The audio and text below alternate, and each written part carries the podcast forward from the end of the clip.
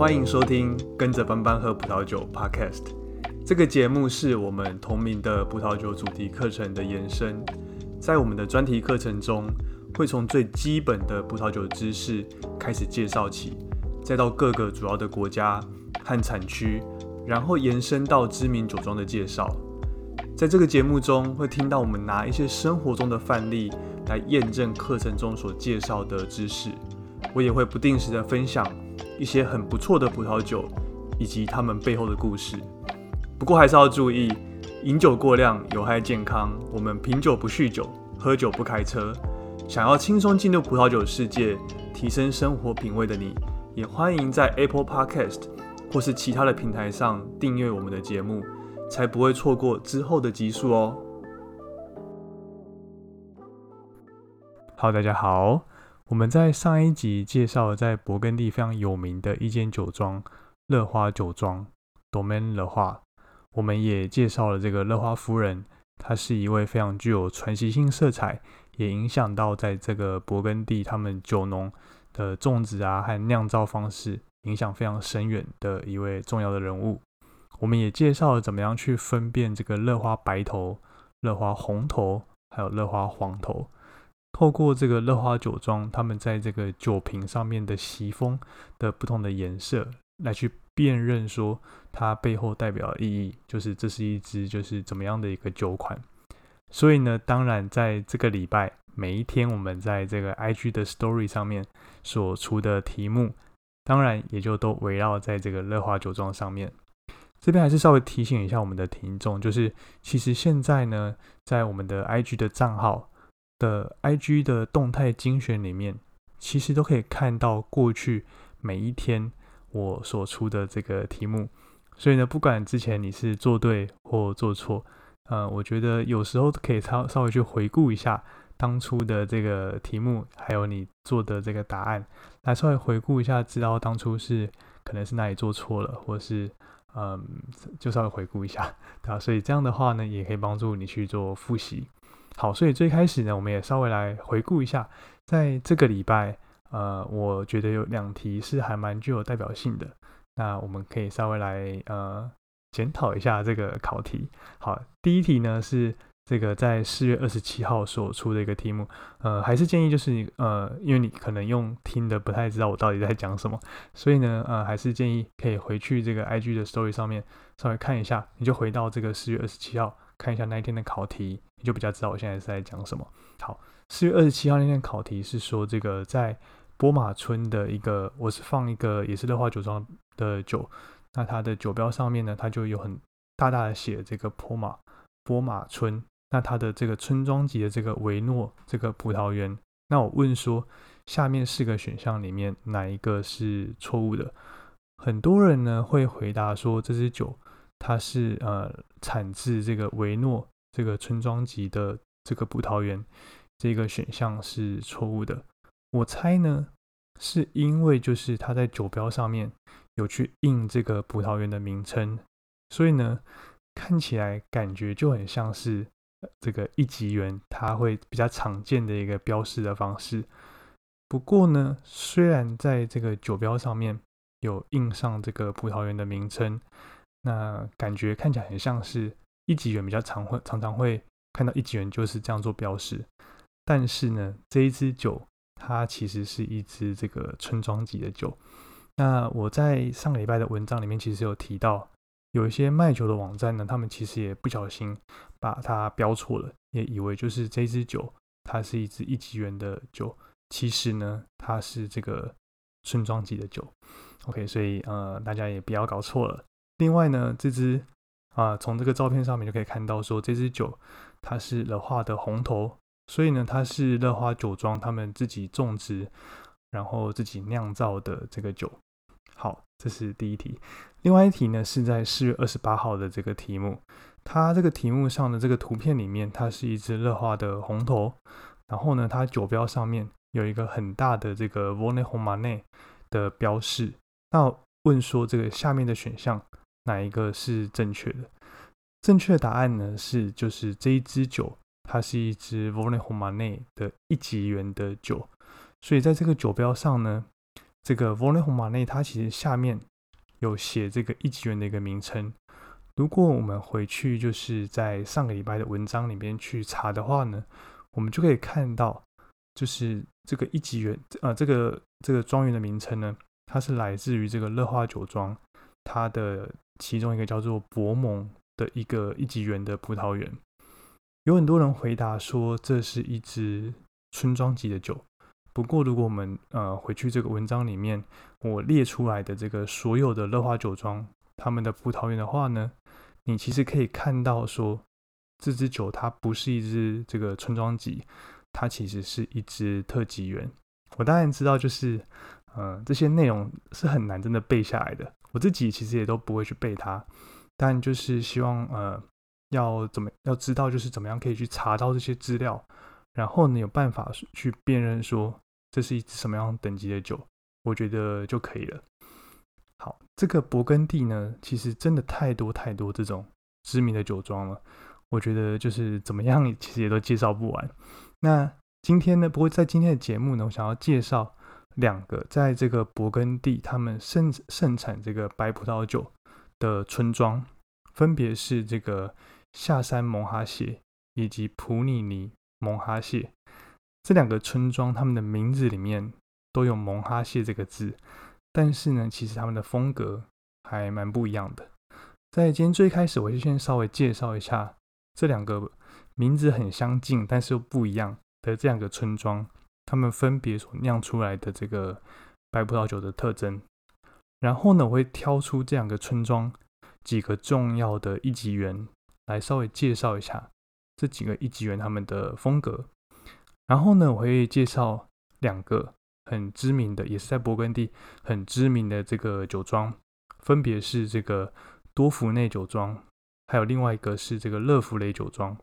他们都是在这个下山蒙哈谢，还有普尼林蒙哈谢，他们都有一些自己管理的、自己拥有的这个村庄级一级园，甚至特级园。然后希望在今天的节目结束之后呢，你会稍微了解一下。第一个是就是两个在这个勃艮第的这个产区里面很重要的两个产白葡萄酒的村庄，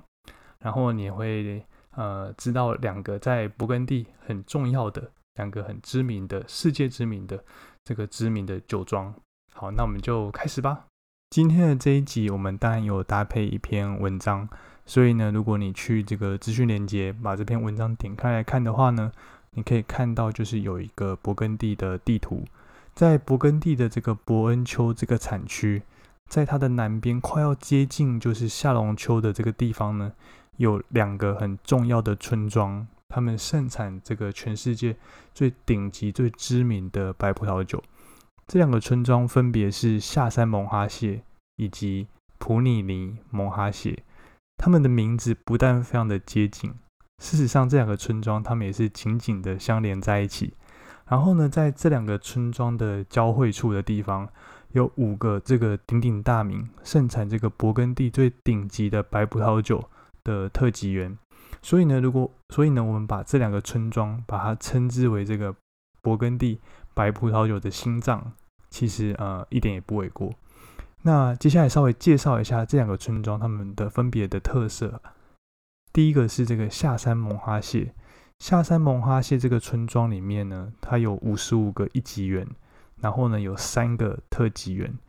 下山蒙哈谢这边有四成的这个葡萄园的面积是种植黑皮诺，所以呢就有只有其他的六成是生产这个白葡萄酒。它所生产的这个白葡萄酒，它的风格通常会偏比较圆润一点。然后带有一些这种热带水果的香气，它的酒体的结构比较呃柔和，然后会多几分这种圆润啊、饱满的这种感觉。那当然就是它的可能葡萄成熟比较好，然后当它在酿酒的时候，它通常会在这个橡木桶里面去做培养。另外一个这个普利尼蒙哈谢这个村庄，这个村庄里面它有十七个这个一级园，还有四个特级园。呃，普利尼蒙哈谢这个村庄里面呢，百分之九十九都是以生产白葡白葡萄酒为主。它所生产的这个白葡萄酒，它的特色是从通常它的香气都会比较浓郁，然后会绽放出一些很清新的这种花香。它喝起来有有很明显这种酸度，还有这种矿物质的一些口感。然后你通常可以在呃这支酒的风格里面找到一些这种杏仁啊、青苹果，还有这种矿物质的这种味道。在这两个村庄的交汇的地方，有五个特级园。这五个特级园呢，它分别叫做歇瓦里蒙哈谢、比扬维吕巴达蒙哈谢、巴达蒙哈谢、蒙哈谢，还有克里欧巴达蒙哈谢，是不是很像在绕口令？而且呢，它的呃这五个特级园的结尾都有蒙哈谢这个字，哼，对，所以。呃，念起来是真的非常的接近。然后我们也挑其中三个来稍微做一个介绍。第一个呢，就是最知名的蒙哈谢这个特级园。蒙哈谢特级园，它目前是这个，它是目前这个全世界最贵也最梦幻的一个白葡萄酒的一个产区。在这个行政呃地理行政位置上面呢，这个蒙哈谢这个特级园，它是位在这个普里尼还有下山。这两个村镇的交界上，这两个村镇呢，他们也不约而同，在一八七九年的时候，把这个蒙哈谢这个字加进他们自己的村庄名呃的后面，然后透过这样的方式来拉抬自己的身世，就很像呃，你只要在这个村庄的后面有加上这个蒙哈谢这个字的话呢，整个你的价值可能就会水涨船高。你知道这很像什么？这很像。呃，不知道大家记不记得，在这个两三年前，就是呃，比特币啊，或是这个区块链，它变成一个这个 buzzword 的时候，然后呢，就好像那时候有些新闻是有一些公司，他就把自己的名字做个改名，可能在上面就加上一些像 blockchain 呃这种区块链，或是呃加上这种比特币的名称，然后它股价就整个冲上去，呃，这其实是类似的道理。好，那再回来我们今天这个主题，所以呢，呃，刚刚讲到是这个这两个村镇，原本它叫普里尼，它把它改名叫做普里尼蒙哈谢；原本这个村镇叫做下山，他就把它改名叫做下山蒙哈谢，只是为了要让自自己的这个村庄的名字上面有蒙哈谢这个字。好，所以你就知道说这个蒙哈谢这个特级园，它是多么的多么的，就是受到大家的重视，然后它生产的酒。是多么的呃高贵，然后多么的重要。好，蒙哈县它被公认是这个最顶尖的这个夏多内白葡萄酒的产区，其实是有这个原因的。如果这个酒呢，它在一个很很好的状态下，它成年超过十年之后呢，嗯，这个蒙哈县它的夏多内白葡萄酒和其他的这个产区比较起来，它通常会出现这种更明亮的这种金黄色，也会有更强的这种香气。然后更绵长的味道，还有更鲜美的这些口感，还有更浓郁的这种整体的感觉。这主要是因为这个蒙哈谢这个地方，它呃蒙哈谢这个这个特级园这个地方，它的葡萄园是面东的，所以它整个日照呃非常的良好。然后这个方位的葡萄园又可以让这个夏日傍晚呃九点左右的阳光，还是可以这个洒泻在这一整排这个葡萄树上面。也就是说呢，它可以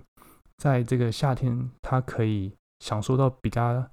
比较多的阳光的照射，比较多的能量，然后呢，它日晒时间也比较长一点。然后它土壤，它是这个石灰岩的土壤，也让它比起其他的呃葡萄园，就是更有一些优势。呃，很知名的一个葡萄酒作家叫林玉生老师，他就曾经在他的书里面有提到说，这个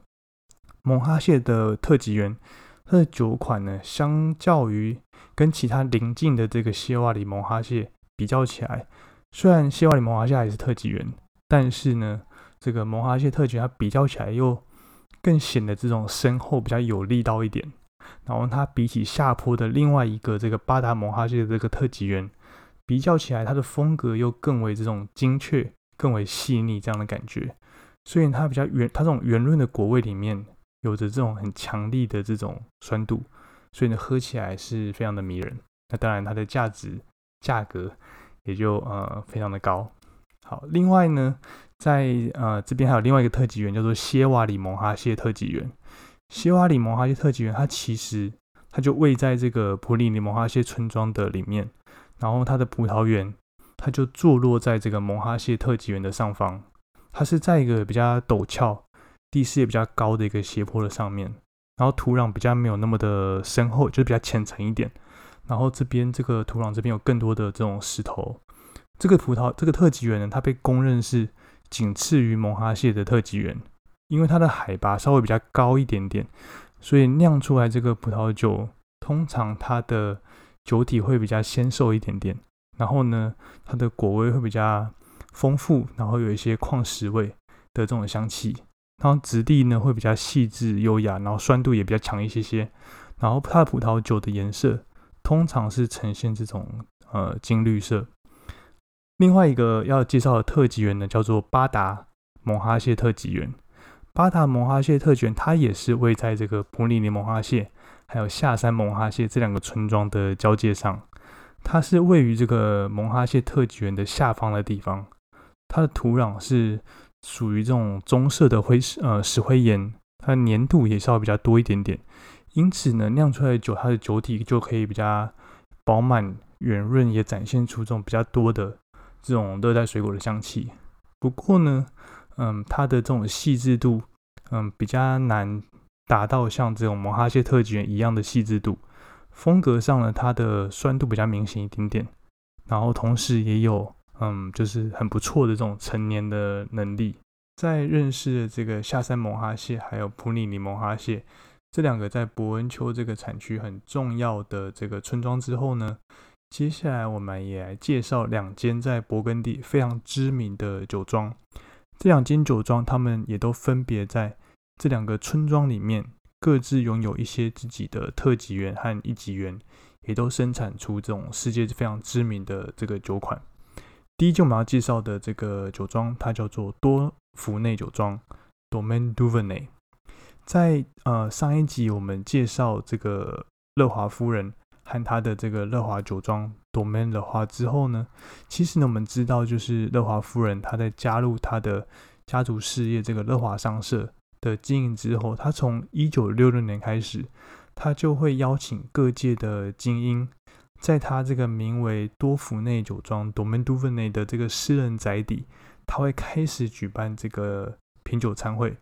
不过当时这个乐华夫人她的整个事业的重心。他还是以这个乐华商社，还有他在这个罗曼尼康帝酒庄，就是 DRC 的业务为主。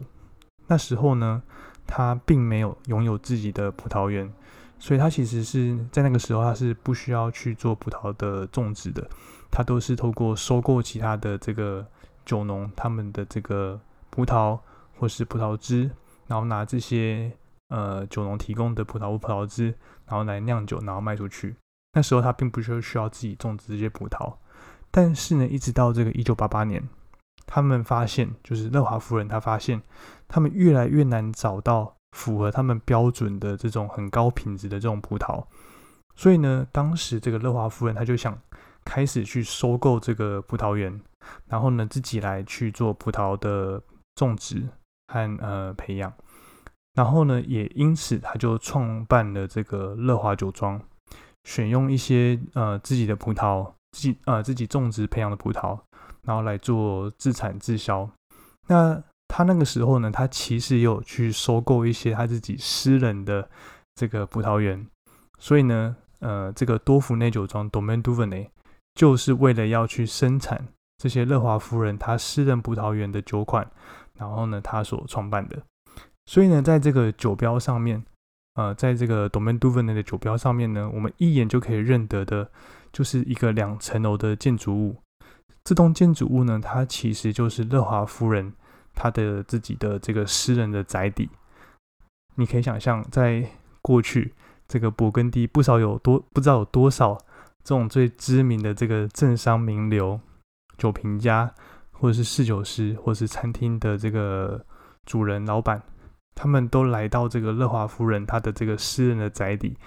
然后品尝这个乐华商社他们所收集到的最顶级的这些酒款，是不是很有历史的的意义？另外呢，这个酒标上的字体呢，和这个乐华商社啊乐华酒庄一样，都是这种很优雅的这种书写体。然后呢，它酒瓶的颈部它是用呃红色的这个席风或是蜂蜡来表示说这是一支红葡萄酒，然后呢用白色来表示这是一支白葡萄酒。这个做法呢，这个辨认的方式其实就跟这个的话红头、白头、黄头的做法是一模一样的。那这个 Domaine Duvernay 呢，它的白葡萄酒大多都是来自于这个伯恩丘的葡萄园，然后呢，它的红葡萄酒则是来自于这个叶丘的葡萄园。在白葡萄酒部分呢，它主要是以这个普里尼蒙哈谢、还有美索、还有欧谢都赫斯这三个村庄的葡萄园为主。美索村呢，不但是这个种植面积很大，那边也盛产就是品质很优异的这种白葡萄酒。普里尼蒙哈县呢，只是我们刚好介绍过的另外一个在这个伯恩丘里面最知名的这个葡萄酒的村庄之一。Domaine Duvernay 它所拥有的几块特级园，例如像是这个克里欧巴达蒙哈谢，还有巴达蒙哈谢，或是像这个谢瓦尼蒙哈谢，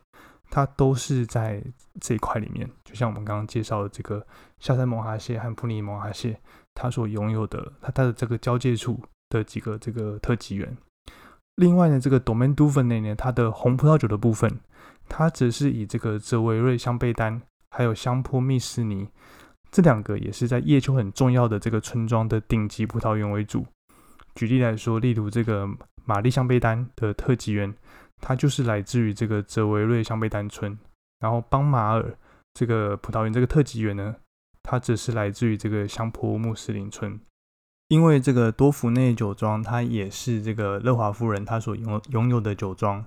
所以它的这个种植葡萄种植和酿酒的技术，其实跟这个乐华酒庄几乎可以说是如出一辙。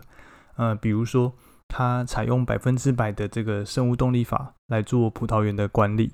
然后还有这个不去梗，然后就是整串葡萄它直接做发酵的这样一个做法，跟这个乐华酒庄是一模一样的。不过呢，另外比较值得一提的是，这个乐华酒庄和这个 Domaine d u v e n e 多福内酒庄，他们对于阿里戈蝶这个白葡萄品种，他们的酿造方式是完全不一样的。呃，比如说呢，多福内酒庄这个 d o m a i n d u v e n e 呢，它是使用这个百分之百的新橡木桶来去做酿造，但是这个 Domain 的话，乐华酒庄呢，他们则是采用百分之百的不锈钢桶。因此呢，这个多福内酒庄他们的酒在早期就会就可以让这个酿出来的酒有比较多的层次和这个奶油的香气，还有一些比较复杂的口感。但是呢，乐华酒庄他们酿出来的这个阿里戈蝶，它的发展则是会稍微比较缓慢一点点。那它需要五到十年之后才会开始发展出一些比较复杂的风味。我在这个文章里面呢，我也把这个 Domaine d u v e n e 多福多呃多福内酒庄他们所拥有的这个所有的呃呃村庄级啊一级园或是特级园也都列出来。然后呢，这个文章里面也有附上几个这个 Domaine d u v e n e 他们的酒款的照片。那用听的其实会比较难想象说，呃，他们的酒标长什么样子。然后，或是他们可能有哪些呃，他们酒庄所拥有的这个特级园、一级园，或是村庄级的葡萄园。所以呢，还是老话一句，还是希望呢，呃，我们可以点击，就是我们在这个资讯链接里面所附的这个文章，点开来，里面其实都还蛮更详细的一些介绍。另一间我要介绍的酒庄呢，是乐福雷酒庄 （Domaine Le Fleuve）。乐福雷酒庄，它也是这个周杰伦非常喜欢的一间酒庄。为什么我知道呢？因为在周杰伦他去年十一月还是十二月的时候呢，他就在他的 IG 上面有 po 上，就是他和几支这个乐福雷酒庄的酒的合照。所以呢，也不得不说，就是这个周杰伦他也是呃非常的非常的识货。然后呢，他也有很多很非常厉害的收藏。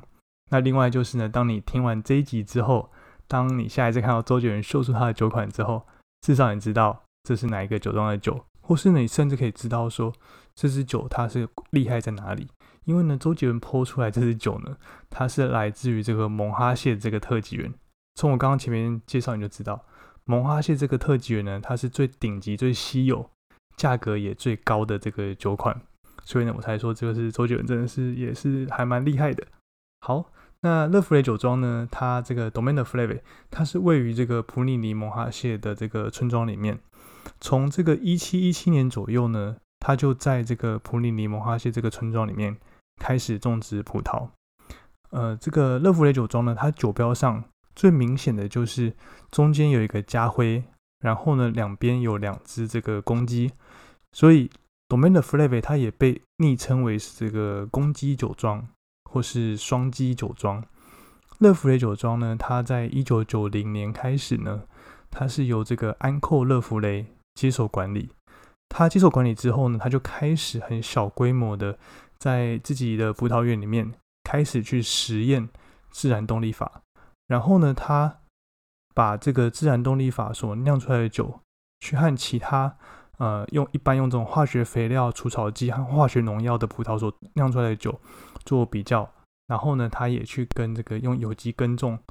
做出来的葡萄酒去做比较，然后呢，他用盲品来做对照。他在几年的这个实验下来之后呢，他发现这个用自然动力法的这个葡萄园所酿出来的酒的品质会赢过其他另外两个对对照组，所以呢，酒庄他们就毅然决然的，就是呃，酒庄他们就成为了这个自然动力法的信徒。然后毅然决然的，在这个一九九七年开始呢，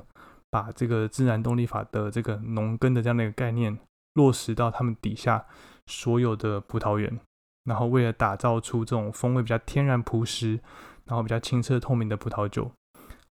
也在那时候呢，这个安寇女士她就成为了勃艮第自然动力法的一个先驱。有不少这种勃艮第的酿酒师也开始效法他的做法。可惜的就是呢，这个安寇女士她在二零一五年四月的时候，她过世了。然后现在呢，这个乐福雷酒庄是由她的侄子布莱斯接任，然后成为这个酒庄的第四代的这个庄主。在一九九一年的时候，Domain l u v e l e 他在蒙哈谢的特级园买下了一块只有零点零八公顷的一个葡萄园，因为这个种植面积实在是太小了，所以一年只能够生产一桶。葡萄酒一桶葡萄酒大约就只有大概三百瓶左右，所以呢，就是呃非常稀少、非常珍贵，当然价格也就非常非常高。除了这个蒙哈谢特级园之外，酒庄其实还有几个特级园，包括这个高登查里曼特级园，包括这个谢瓦里蒙哈谢、巴达蒙哈谢、比扬维吕巴达蒙哈谢这几个特级园。然后这几个特级园他们生产的葡萄酒，当然价格也都是就是非常的高。然后在这个二零零四年的时候，乐福雷酒庄它把它的触角延伸到就是勃艮第最南边的这个马贡这个产区，然后他选他选中了这个马贡维列这个地方，在这边呢，他买下了这个九公顷的葡萄园，然后呢，用当地的名字推出了这个村庄级的酒款。马贡产区呢，它有这个勃艮第最温和的这个气候，所以它生它可以有办法生产出这种果香味比较。丰盈、圆润、饱满的这种夏多内，喝起来都非常的柔顺，非常的温润。然后呢，在这边他们当然也就是实施这个自然动力法来做葡萄的种植跟管理。然后他们在做人工采收之后，他们会在当地做榨汁。榨汁完之后呢，他会把这个果汁把它运回去，在这个普里尼蒙哈谢的酒庄，后续的酿酒所需要的发酵啊，和后续的培养的制成。都是由这个原厂的团队来做负责，所以呢，它酿出来其实算是这个乐福酒庄价格比较亲民的一些酒款。呃，之前有在网络上看到有人有买过，然后写一些心得，一支酒大约是在呃一千四、一千五左右，甚至更再更便宜一点点。如果有特价的话，呃，算是这个乐福酒庄他们非常非常。平价亲民的一个酒款，他们其他的酒可能动辄都要十万块以上，所以呢，就是他们来自这个呃马贡产区的这个马贡维列的这个地方所产出来的酒，我觉得是还蛮推荐我们听众可以上网找找看的。以上就是我们今天这一集的内容，我们介绍了在勃艮第这边盛产白葡萄酒的两个很知名的村庄，分别是下山蒙哈谢以及普里尼蒙哈谢这两个村庄。他们的名字里面都有蒙哈谢这个字，但是呢，他们所酿出来的酒风格其实还蛮不一样的。我们也介绍，就是在这两个村庄的交界处的几个很重要的葡萄园，还有他们主要的风格，一定要记得的其中一个特级园，肯定就是蒙哈谢这个特级园，因为呢，它是在勃艮第这边盛产白葡萄酒最为出名的特级园之一。我们也介绍，就是在勃艮第这边两间很知名的酒庄，分别是多福内酒庄 d o m a i n d u v e n e 以及乐福雷酒庄 （Domaine de Flave）。好，那最后呢，我还是要提醒大家，如果还没有追踪我们 IG 账号的话呢，也赶快追踪起来，因为这样子呢，你才有机会练习我们每天所出的这个题目。再来呢，如果要支持我们节目的话，从这个资讯栏的链接里面就可以找到这个赞助的链接，你可以选择做单次的赞助，或是赞助任何你想要赞助的金额。如果喜欢我们的节目的话呢，也请分享给你也对这个葡萄酒感兴趣的朋友。或是你可以在这个 Apple Podcast 或是 Spotify 上面给我们这个五星的评价。如果有任何的问题和建议，或是什么想听的内容，也欢迎透过这个 Apple Podcast 的评价或是 IG 私讯联络我。最后呢，当然也希望我们的听众可以阅读我们所整理的这些文章，这些文章都可以透过这个资讯链接里面可以找得到。就像我一直在说的，我觉得不管是对准备这个 WC Level Two 或是 Level Three 的考试，或单纯你只是对于这个葡萄酒感兴趣，都会应该会蛮有帮助的。好，那就先这样了，我们下集见，拜拜。